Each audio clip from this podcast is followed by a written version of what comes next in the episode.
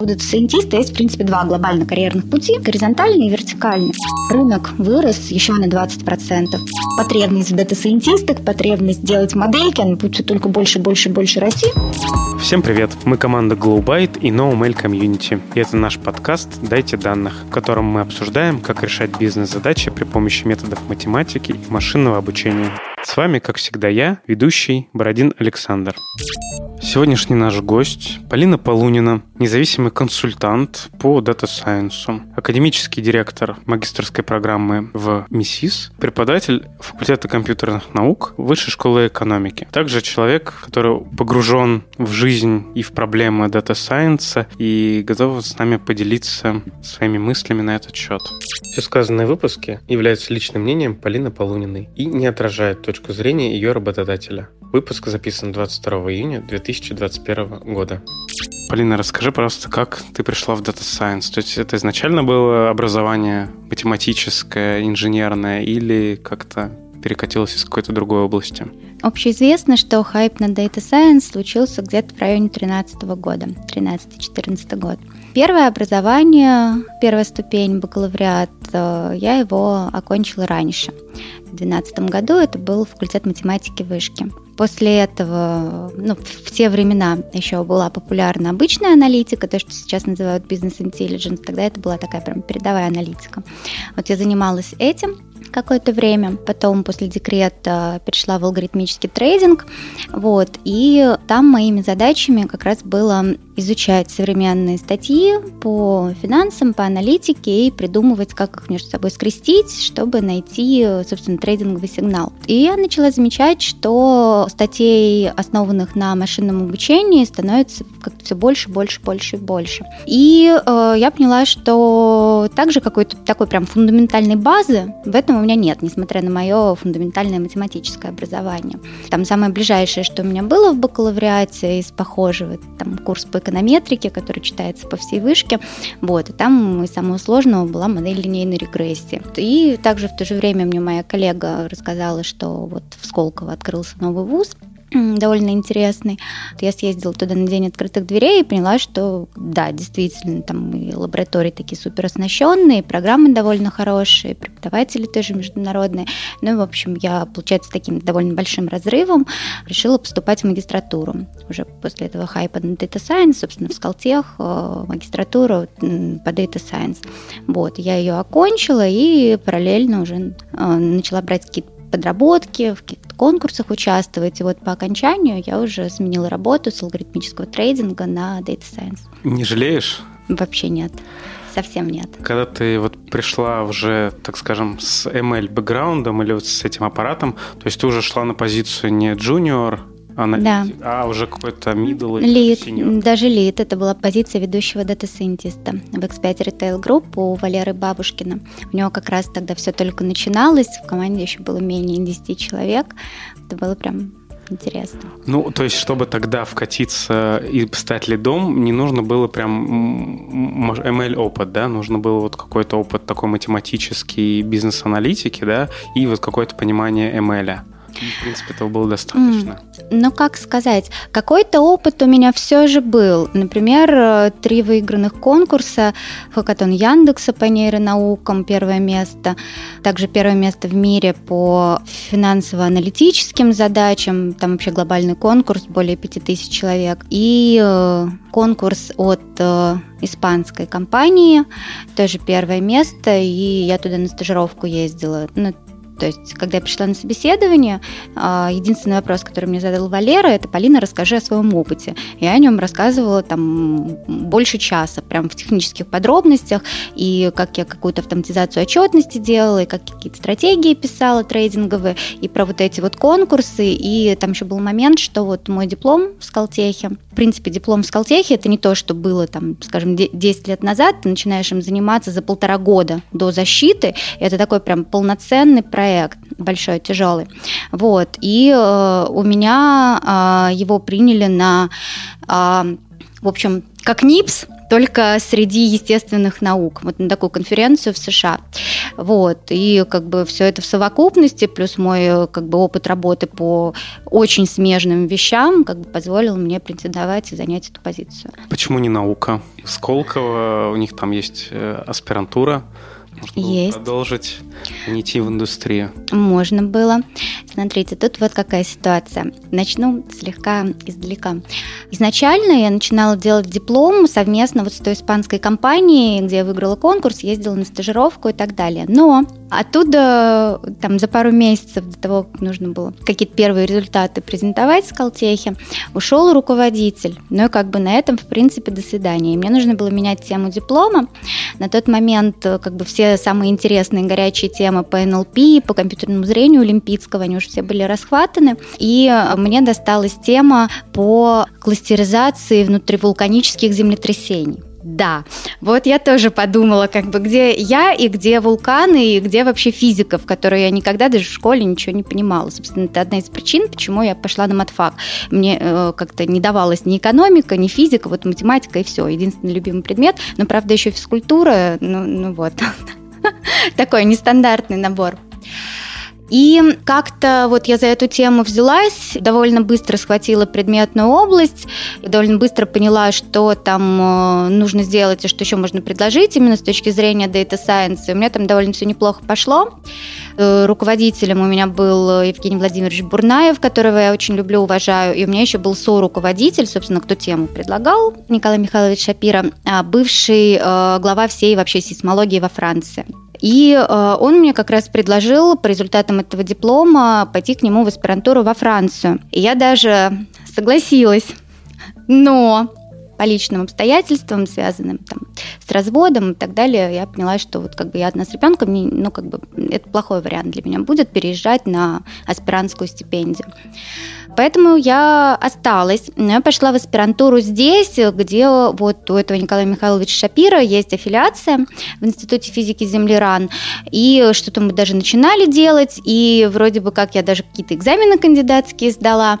Но, в общем, из-за того, что у меня карьерный трек начал развиваться довольно быстро, как-то у меня там все медленно идет, в итоге я взяла академ, и вот. Боюсь, что в этом году меня все-таки отчислят. Ну, я так понимаю, с твоим бэкграундом даже сейчас, в принципе, принципе, войти в позицию тим лида, лида или руководителя направления несложно было бы. И, или нет, сейчас уже больше людей и больше конкуренции, было бы сложно. Ну, конкретно с моим опытом, конкретно сейчас, учитывая, что до этого я была руководителем трех направлений, я то как бы... Опытом, вот если тот опыт вот на тот момент, и вот просто что хочу сравнить, вот э, там, не знаю, пять лет назад, угу. да, вот с таким опытом, ну, условно говоря, победы, не знаю, в Кагле, какое-то образование математическое, плюс, э, может быть... Ну, окей, да, я поняла.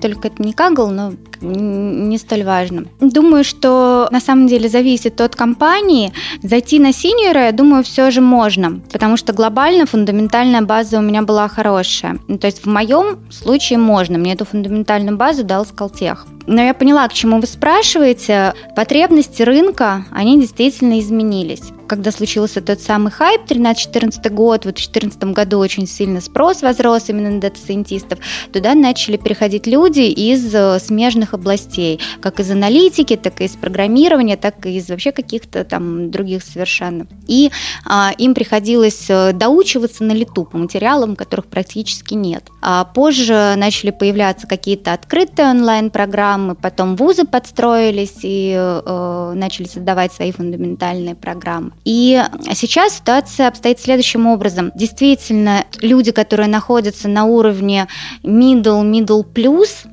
без какого-то сильного фундаментального бэкграунда, они начинают проигрывать в этой гонке. И наверняка вам известно, что у дата-сайентиста есть, в принципе, два глобально карьерных пути, да, горизонтальный и вертикальный. Горизонтальный – это когда ты развиваешься в очень узкого специалиста в какой-то конкретной технической теме, и вертикальный – это когда ты э, все больше интересуешься, почему конкретную задачу нужно решать, чем она поможет бизнесу, а, сколько конкретно она принесет, из каких вообще там глобальных бизнес-постановок эта задача вытекает.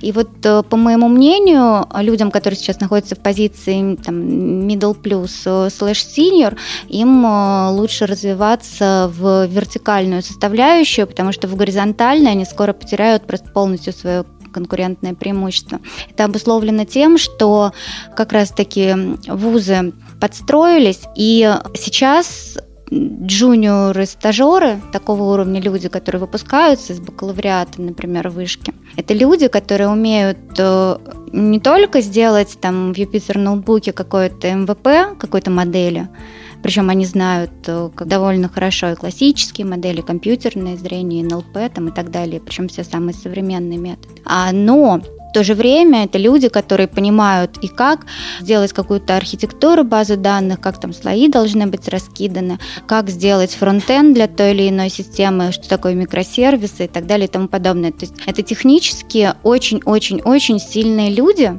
но у них есть, пожалуй, то, чего нет э, там, у медлов и так далее, это понимание вот этих вот бизнес-процессов, в принципе. И вот, вот эти вот бизнес-процессы, это сейчас то конкурентное преимущество, по сути, единственное, которое осталось у существующих медлов и так далее. Если они эту ветку будут дальше развивать наверх, тогда я думаю, что все у всех будет хорошо. Но, конечно, интересно, как все получится, потому что спрос, насколько вы знаете, все еще растет, даже вот в этот вот пандемийный год, а рынок вырос еще на 20%. Был э, некоторый hiring freeze, но он был только у джунов, и он был связан даже не с тем, что они специалисты начинающего уровня, а с тем, что компании не сразу поняли, как организовывать онбординг для молодых специалистов, как их э, как раз обучить вот этим вот всем тонким моментам. Это конкурентное преимущество бизнес-анализ.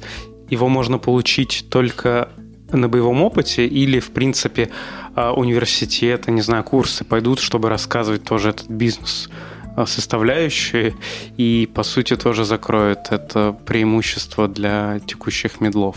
Тут смотрите, какая вещь. Если бы речь шла только про понимание каких-то конкретных бизнес-метрик, и какого-то глобального устройства, как устроены компании, например, в разных секторах, там, как банки работают, как ритейл работает. А фундаментальное образование об этом могло покрыть. Но там ведь есть еще очень много нюансов, которые не объяснишь, пока не попробуешь. Это как взаимодействовать с тем или иным человеком, у которого разный стиль руководства. Как правильно писать письмо, если ты его пишешь там топ-менеджеру или если ты его пишешь э, там какому-нибудь человеку на твоей позиции или чуть выше там из соседнего отдела. Кому подойти, когда у тебя есть вопрос? Если у тебя есть вопрос, как и когда его задать, нужно ли ждать? Ну, то есть вот такие вот всякие нюансы. Потом, кто такой продукт? Кто такой проект? В теории мы с вами все да, знаем, что такое Scrum, Agile, вся эта красивая история. На практике, опять же, как мы с вами знаем, потому что мы не первый год варимся, все эти методологии в классике, они редко приживаются в IT. То есть э, в каждой компании приживаются какие-то отдельные моменты, которые конкретному коллективу подходят. И вот эти вот нюансы можно понять только пройдя через это какое-то время. Поэтому вот что хорошего, кстати говоря, делают вузы на этот счет.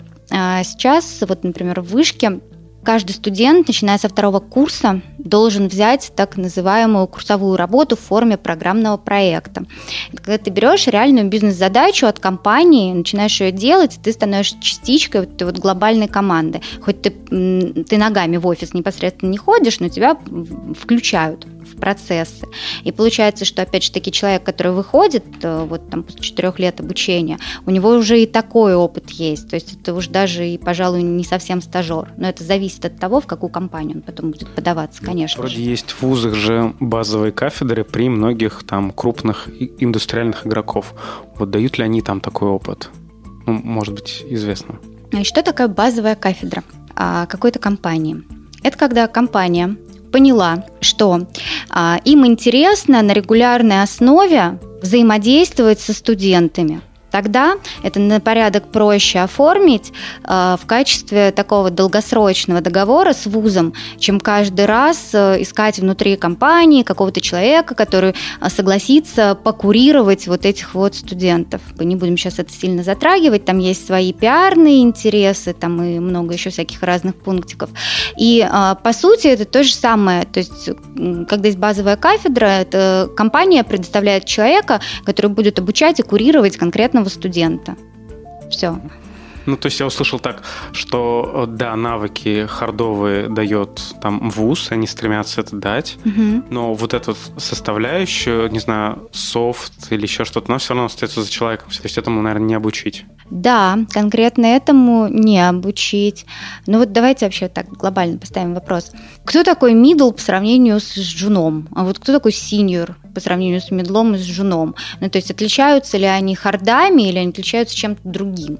Вот на мой взгляд, в том числе как э, в прошлом нанимающего менеджера, отличаются они вовсе не хардами. Они отличаются а, пониманием, как а, вот те теоретические харды, которые в них заложили, приземлять в каждой конкретной ситуации. Ну или не приземлять, потому что или не, может да. быть оказаться нецелесообразно, да? Но про это может, наверное, сказать синьор, а не джуниор аналитик. Да, полностью согласна.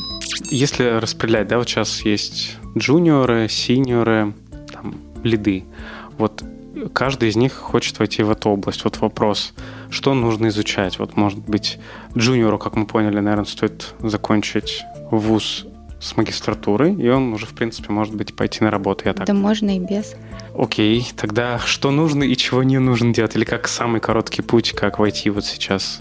Вот твое мнение в область. А, давайте рассмотрим по возрастным группам.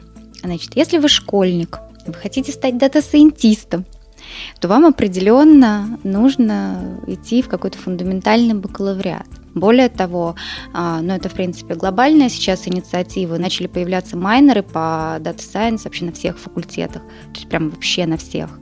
Даже на факультете там, журналистики, я не помню, как он точно называется, на факультетах права и так далее, оно везде есть. А сейчас это прям вылилось в такую правительственную инициативу. То есть в каждом вузе должна быть возможность взять майнер по Data Science. Но это часть стратегии 2035. Что такое майнер? Парадигма пришла с Запада. Значит, э, как у них на Западе устроено? Ты поступаешь в вуз без изначально какой-то направленности. Направленность ты выбираешь э, после первых каких-то месяцев обучения каким-то general вещам и погружением в культуру. Вот. И у них есть концепция вот этого вот major а и minor а. Major – это то, из чего у тебя будет состоять твой э, degree, то есть, собственно, направленность. И minor – это а, что сопутствующее тебе еще было бы интересно. И у них там возможны прям совершенно какие-то дикие сочетания, на первый взгляд, например, идти на степень бакалавра по математике и при этом иметь какой-нибудь minor по литературе, например. Такие сочетания. А, значит, как это перенесли на, приземлили в российских реалиях? А, значит, есть э, курсы от которых нельзя отказаться, которые госкомпонента твоего диплома. Есть курсы по выбору, которые можно брать.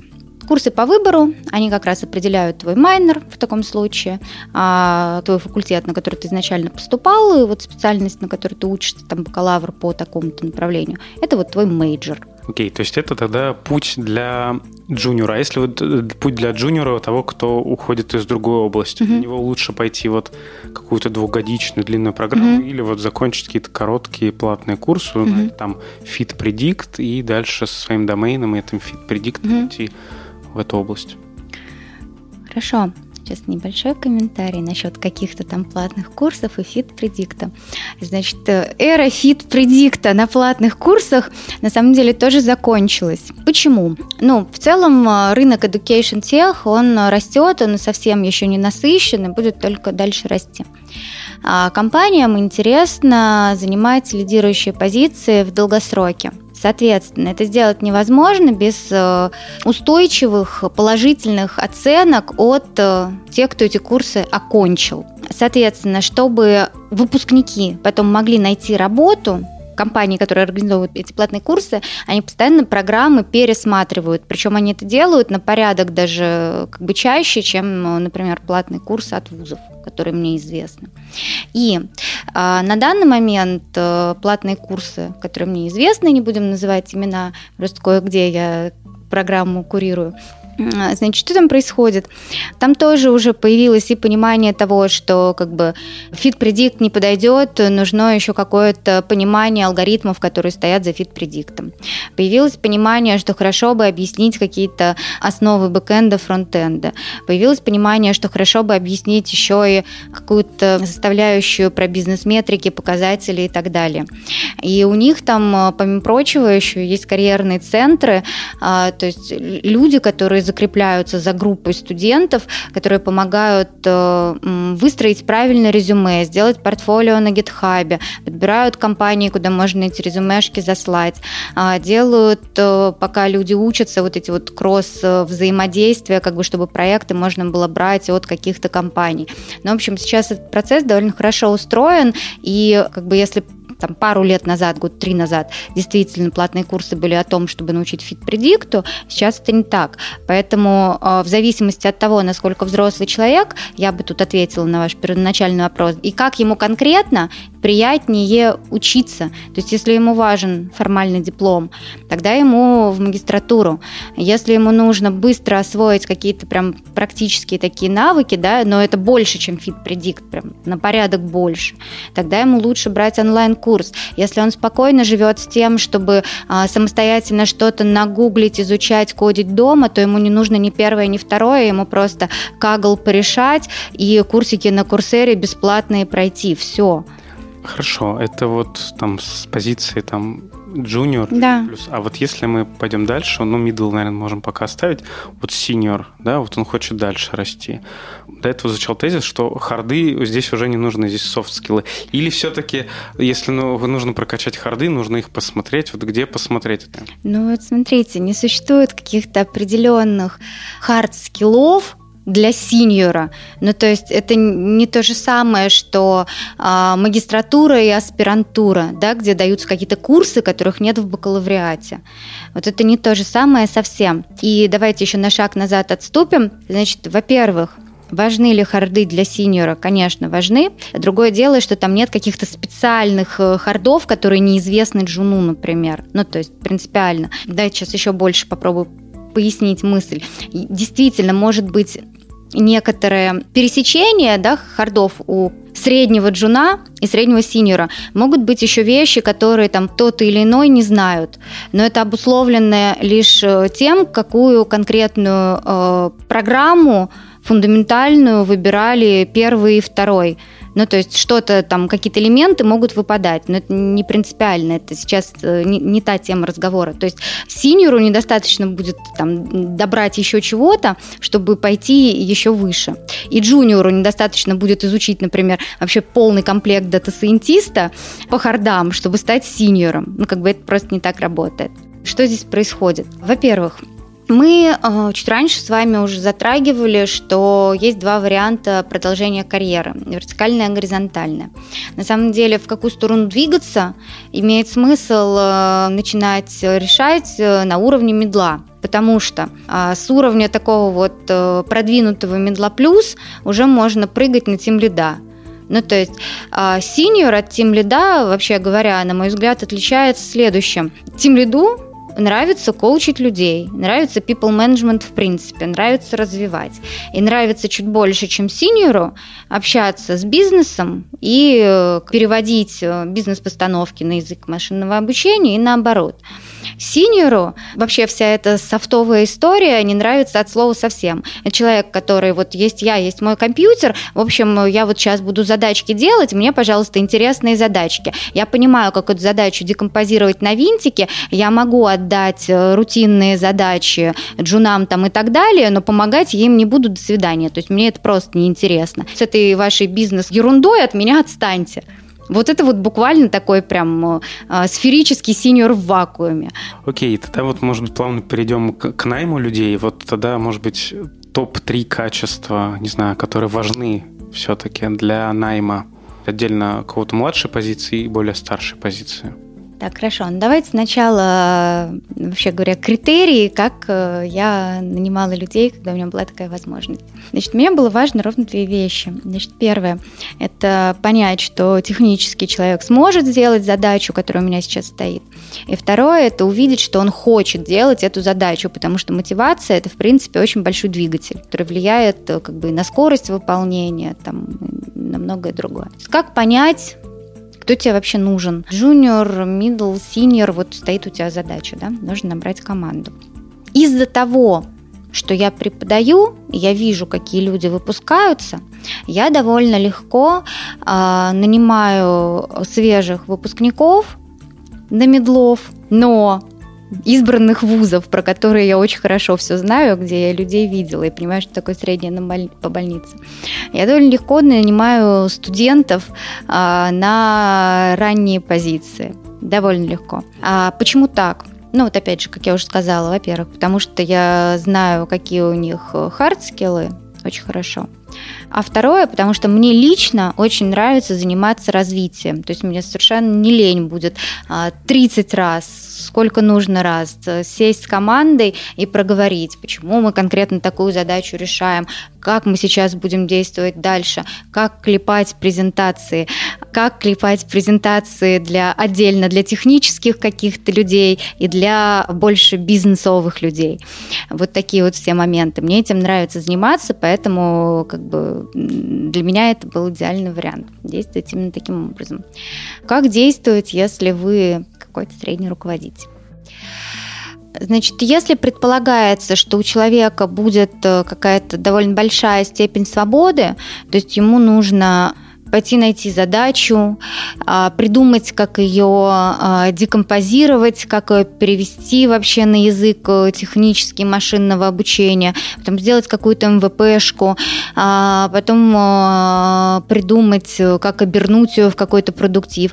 Тогда вам нужен человек э, вот куда-то в сторону там middle и правее. Если у вас есть какая-то четкая задача, то есть для нее уже собраны данные, понятно, из какой задачи она вытекла, то есть вот просто как бы нужно уже прийти, как бы взять и сделать тогда вам скорее нужен джун. Все, что между, вот как раз та самая серая промежуточная зона. То вот в целом, что проще, лучше, может быть, по опыту? А, нанять синьора, там искать, э, переманивать, еще что-то, либо просто найти джуниоров и вот за какой-то период их взрастить? На мой взгляд, проще взять человека и его вырастить. Сложнее будет вот что сделать, удержать его через год прям очень сложно, потому что, как нам всем известно, да, давайте так, поднимите руки, кто за последний год менял работу. Ну, как бы, да, двое из трех э, для конспекта подняли руки. В общем, в IT действительно довольно часто люди меняют работу. По статистике Гартнера раз в полтора года, по моим личным наблюдениям среди знакомых, а, как бы раз в год прям стабильно, то есть люди выходят, ждут бонусы, идут дальше. Почему? Рынок растет больше, больше, рынок полностью кандидатский, и твоя зарплата на рынке, она растет быстрее, чем зарплата внутри компании. И э, пробить вот такие вот как бы адекватные рынку повышения, как руководитель внутри компании, это очень сложная задача, прям очень сложно выполнимая, всем не получится, а, можно некоторым ярким звездам в исключительных ситуациях, но это обусловлено там какими-то общими HR-политиками там, и так далее и тому подобное. Ну и в принципе, да, что человеку нужно, опять же, по статистике того же Гартнера, в районе полугода отработать, чтобы он начал э, приносить деньги компании. Ну вот, а если он уже через полгода как бы еще и просит повышения к зарплате, там возникает как бы вопрос об эффективности этого всего процесса. Поэтому мы все с вами, да, попадаем в эту непростую ситуацию. Но, вот опять же, в зависимости от того, от того, кто вам нужен. Брать на относительно высокие позиции выпускников э, мест, где заведомо готовят э, фундаментально хорошо, на мой взгляд, это хорошая идея. Но такому человеку в пару обязательно нужно ставить человека, которому не лень будет э, отвечать на так называемые глупые вопросы и давать быстрый экскурс в то, как вообще в компании все устроено, как вообще в бизнесе все устроено, как тут все работает и так далее и тому подобное. Насколько вообще машина обучения эффективно, сколько оно приносит какую-то ценность в компании, или вот тут есть такая мысль, да, что, возможно, ML в том числе провоцирует некоторую цифровизацию, автоматизацию, и от этого больше эффекта, чем, может быть, от самого ML. А больше ли эффекта от того, что все под нужды ML начинают цифровизировать, чем от самого ML. Да, я бы даже так сформулирую. Вот достаточно просто прийти, автоматизировать какие-то процессы построения отчетности, сбор данных и делать какие-то простые бизнес-правила, не э, из домейна области. Машинное обучение вот на этом уже дает какой-то минорный эффект. Простого ответа здесь не будет. Это очень все зависит от э, самой компании, от ее размера, от того, в какой индустрии она работает, как у них вообще построена система управления, насколько они готовы к переменам, там и еще очень много других факторов. Помогает ли цифровизация в целом? Безусловно, да. Эффект от автоматизации отчетности, мне кажется, всем э, понятен. Там и fast closure, и можно э, штат аналитиков не держать огромный, там, и так далее и тому подобное. А что происходит, когда люди начинают задумываться о предиктивной аналитике? Ну, во-первых, не все задачи можно с помощью бизнес-правил решить. Ряд задач действительно можно. А во многих случаях бизнес-правила хорошо работают. И а, во многих случаях, в том числе по моему опыту замена бизнес-правил на email приносит э, ну, относительно небольшой сюрплюс, но есть много других но. Даже там, где сюрплюс небольшой, например, в сегменте HR, там, в принципе, экономический эффект от таких изменений, вот от всей этой автоматизации небольшой. Есть эффекты, которые вот не все учитывают, они есть. Это возможность пиарщикам рассказать, что мы внедрили именно машинное обучение. А как вы, наверное, знаете, машинное обучение заменяется сразу на искусственный интеллект. И ты выходишь на рынок с новостью, а, мы внедрили искусственный интеллект, например, в HR-процессы и так далее. Это положительно влияет на мнение, в том числе инвесторов, если акции торгуются там, и так далее. Это в целом важно для акционеров и инвесторов в первую очередь. Это очень большая история, которую я не понимала, пока не стала руководителем, например. А, что еще? Ты с такими кейсами в струе. То есть сейчас все больше и больше компаний на уровне стратегии прописывают у себя, что они хотят э, стать data-driven, принимать решения на основе данных и так далее. Соответственно, ты заменяешь бизнес-правила на какую-нибудь модель машинного обучения, пусть даже экономический эффект там небольшой, но топ-менеджеры радуются, да, потому что как бы теперь у нас действительно есть здесь какой-то искусственный интеллект, у нас происходит вот этот вот э, data-driven и так далее. Никто теперь точно о нас не скажет, что мы как бы мамонты с бизнес-правилами, теперь у нас есть email, как бы вот он, мы его можем выложить как бы и продемонстрировать. Давайте теперь поговорим про эффекты. Начала с того, что там в некоторых случаях эффект по сравнению с бизнес-правилами небольшой, но есть и случаи, когда большой. Есть и случаи, когда большой. А, действительно есть. Типа Яндекса, Гугла. А много компаний, у которых нет такого большого трафика, и у них там это маленький прирост, хм. он дает не такой эффект. Но там же не в трафике даже дело. Мы сейчас, давайте так, да. о каком эффекте мы будем говорить? Мы будем говорить об эффекте в деньгах, мы будем говорить об эффекте в процентах. Вот что? Понятно, что если эффект мерить будем в деньгах, то чем больше клиентов, чем больше трафика и так далее, да, тем как бы больше выхлоп. Даже если там прирост 0,0000 с чем-то. Ну, в деньгах, да. В первую очередь, в деньгах. А, ну в деньгах все, здесь все понятно. Большая компания, много клиентов, много трафика, как бы чем больше, тем лучше, все понятно.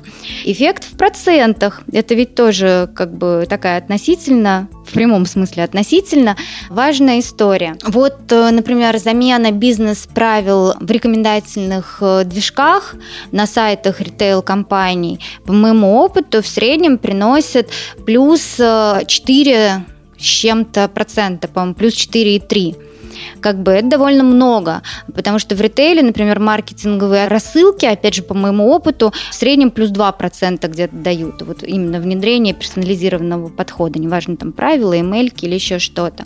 Если мы говорим про банки, то это уже не по моему опыту, а коллеги мне из одного прекрасного не буду говорить, какого банка, очень большого, подсказали. У них там порядка 10-15% от автоматизации. И там даже не важно, как бы email или не email. Просто вот совершенно другие эффекты даже по сравнению с ритейлом. Сейчас от автоматизации эффект или от ML? Но они ссылались на email, но учитывая то, какая задача там конкретно решалась, ее можно было как бы и попроще решить. Но эффект от э, решения попроще мы не мерили, потому что его никто не делал. Это как бы мои догадки, основанные, опять же, на моих представлениях о том, как это можно было бы сделать, основываясь на моем опыте. Ну, слушайте, я бы не стала говорить, что эффекта от email нет. Это как бы, во-первых, а во-вторых, есть э, ряд задач, где бизнес-правилами как не обойдешься, связанные с обработкой естественного языка, связанные с обработкой фотографий, видео там, и так далее. Ну, вот все-таки чаще это э, какие-то ad-hoc задачи, мы там предсказываем, сделали рекомендалку, предсказали отток, или это все-таки там строим какую-то систему, систему по удержанию клиента, там, переходим от предиктивной аналитики к перспективной, да, то есть мы предписываем что-то уже делать. Вот где тут эффект, чего больше? Ну, во-первых, какой-то такой портфель, ну, скажем так, бигдата портфель, давайте даже так, шире. Причем понятно, что не у всех там бигдата, ну да ладно. В общем, джентльменский набор. Он э, есть сейчас даже не у всех лидеров рынка некоторые компании, которые раньше всех стартанули, вот они начали год-полтора назад задумываться о том, э, как бы комбинировать все эти разрозненные модели и делать какие-то метамодели, метастратегии выстраивать. А насколько я знаю, на данный момент какой-то запущенной там модели в прод, вот такой вот мета истории нет. Но есть департамент, созданный под вот эти вот цели, например, в том же целевом маркетинге, которые над этим работают.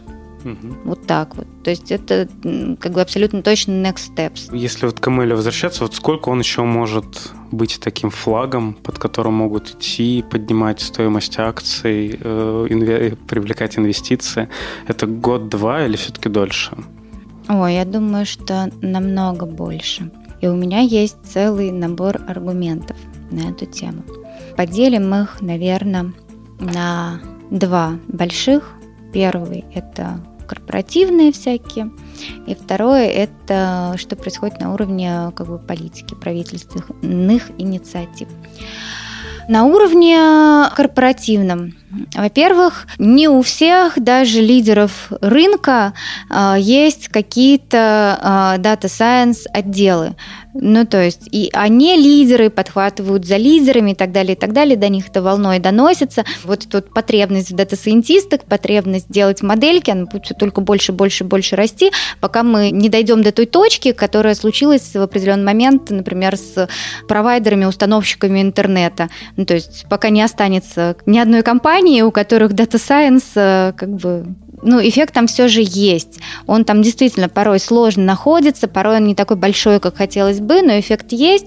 И что важнее, вот эти вот э, всякие политические э, нюансы, цели SEO, быть data-driven, удовлетворять стратегии. То есть есть некоторый трейдов между вот этой вот политикой и, э, и чистым эффектом в деньгах, там, в процентах и так далее. Ну, то есть там очень много всяких векторочков, ухватываясь за которые можно сказать, что да, мы все равно будем внедрять, потому что мы верим, что в долгосроке нам это принесет пользу.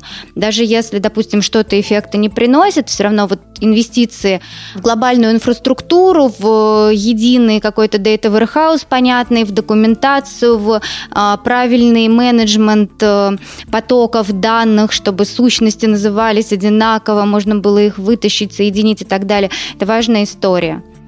Перейдем к политическим моментам.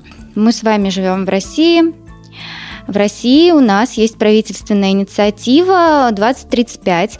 А если вдруг кто не знал, то к 2035 году Россия как страна хочет стать лидером в мире по искусственному интеллекту. И э, под эту историю сейчас финансируется очень много разных инициатив. Это и работа со школьниками, и работа со студентами, и работа отдельно со стартапами. Про вузы я уже, в принципе, сегодня много говорила, повторяться не буду. А, про школьников, значит, школьникам тоже хотят давать э, Data Science компоненту, а, вот как раз на том уровне буквально фит предикта, который мы с вами вначале обсуждали, то есть без сложных математических концепций, которые они еще пока не могут понять, а на уровне раз-два взял, картинку подтянул, э, вот эту штучку, значит, оттуда вытащил, и у вас э, появилась нейросетка, которая говорит тебе, что это котик вот на этом уровне. Говоря про стартапы, спонсируются акселераторы, которые э, готовят людей с нуля сделать что-нибудь, хоть что-нибудь с какой-нибудь э, и составляющей. И в прошлом году я участвовала в одной такой инициативе, и я вам сейчас скажу, мне, в принципе, понравилась и организация, и масштаб. То есть туда привлекаются опять все те же самые люди, а, профессора вышки, профессора Скалтеха, лидеры индустрии, а, которые читают лекции в форматах э, интенсива, и менторы приглашаются, которые рассказывают, как вообще стартап, вот эта культура работает, как сделать презентацию, что такое вообще там раунд A и так далее и тому подобное, как вообще деньги поднять после того, как вы их поднимете, что там потом дальше с этим делать. Мне нравится, к чему это все идет. А, с точки зрения самих участников, каких-то ярких стартапов было довольно мало, у которых действительно вот что-то уже есть, они вообще понимают, что делают. Большое количество было людей, которые понятия не имеют, что вообще происходит, но очень хотят. И я думаю, что как бы через какое-то время база людей, которые этим интересуются, она будет все больше и больше образовываться, и как бы мы выйдем через там, лет 5-7, я думаю, вот с этой стартапной историей на довольно неплохой уровень. Но вот не раньше.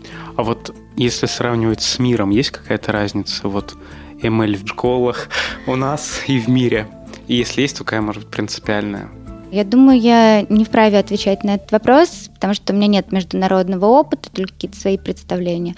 Если честно, понятия не имею, что у них в школах происходит, что происходит в университетах, более-менее представляю, и это очень похоже на то, что у нас происходит в аспирантурах ведущих вузов, и как бы в этих же самых ведущих вузах уже довольно давно налаженный такой международный а, обмен опытом и так далее, поэтому как бы здесь грех удивляться какие тренды с точки зрения либо образования, либо с точки зрения бизнеса? Смотрите, давайте я прямо сейчас соединю просто и тренды в образовании, и тренды в бизнесе, потому что тренды образовательные, они исходят из э, бизнес-потребностей в том числе. И это, кстати говоря, просто замечательно, что образование у нас все больше и больше в стране начинает принимать во внимание часть бизнеса. То есть уже наступило понимание, что большая часть выпускников все же пойдет не в науку, а пойдет работать, скорее всего. Их нужно готовить, в первую очередь, отвечать этим требованиям. Если несколько лет назад дико ценились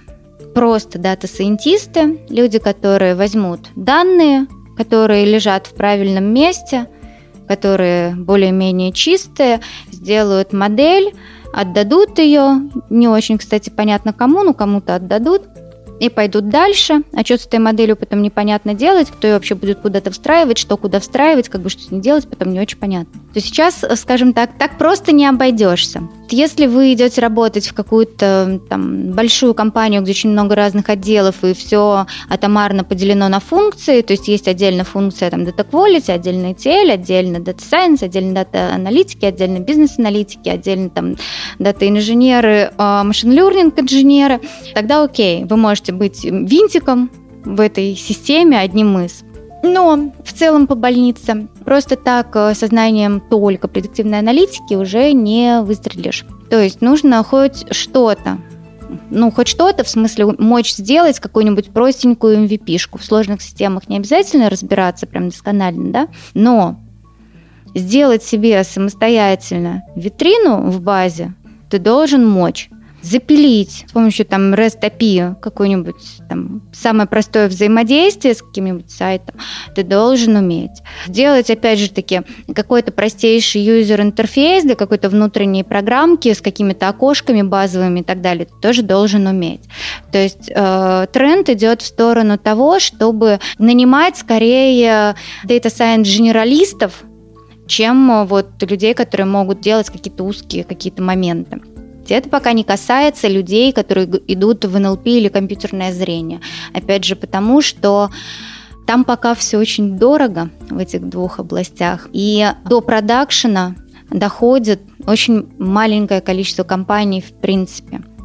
Это все связано с дороговизной пропускных каналов, облака и так далее. То есть, если вы посмотрите так в целом на рынок, да, если компания не специализируется конкретно на компьютерном зрении, как, например, какой-нибудь Vision Labs там, или какой-нибудь Canon, возьмем какой-нибудь ритейлер, если у них компьютерное зрение есть, что они с ним делают?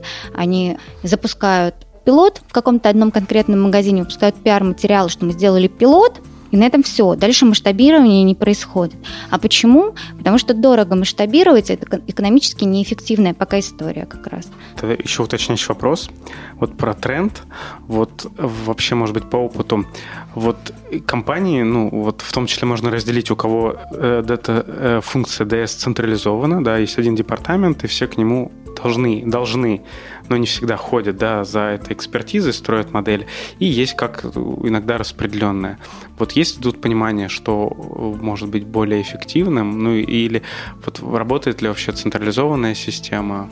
Давайте коротко отвечу, как э, я это себе вижу. Это зависит, на мой взгляд, от той стадии, э, в которой находится а, Data Science компании на данный момент. Если все только начинается, а, лучше стартовать какую-то единую централизованную функцию, а не создавать пять разных внутри каждой функции. Вы ее сделали, N лет поработали, а, показали какие-то первичные эффекты, то же самое там начинается с этой автоматизации отчетности, а, потом вы, скорее всего, пришли к маркетингу, там что-то сделали, потом у вас подключились другие функции, бэк-офис. На этом моменте вы понимаете, что у вас уже там как минимум пять разных глобальных команд, у которых есть свой head, там получается у вас есть Data Science для финансов, для HR, для маркетинга, там еще для чего-то.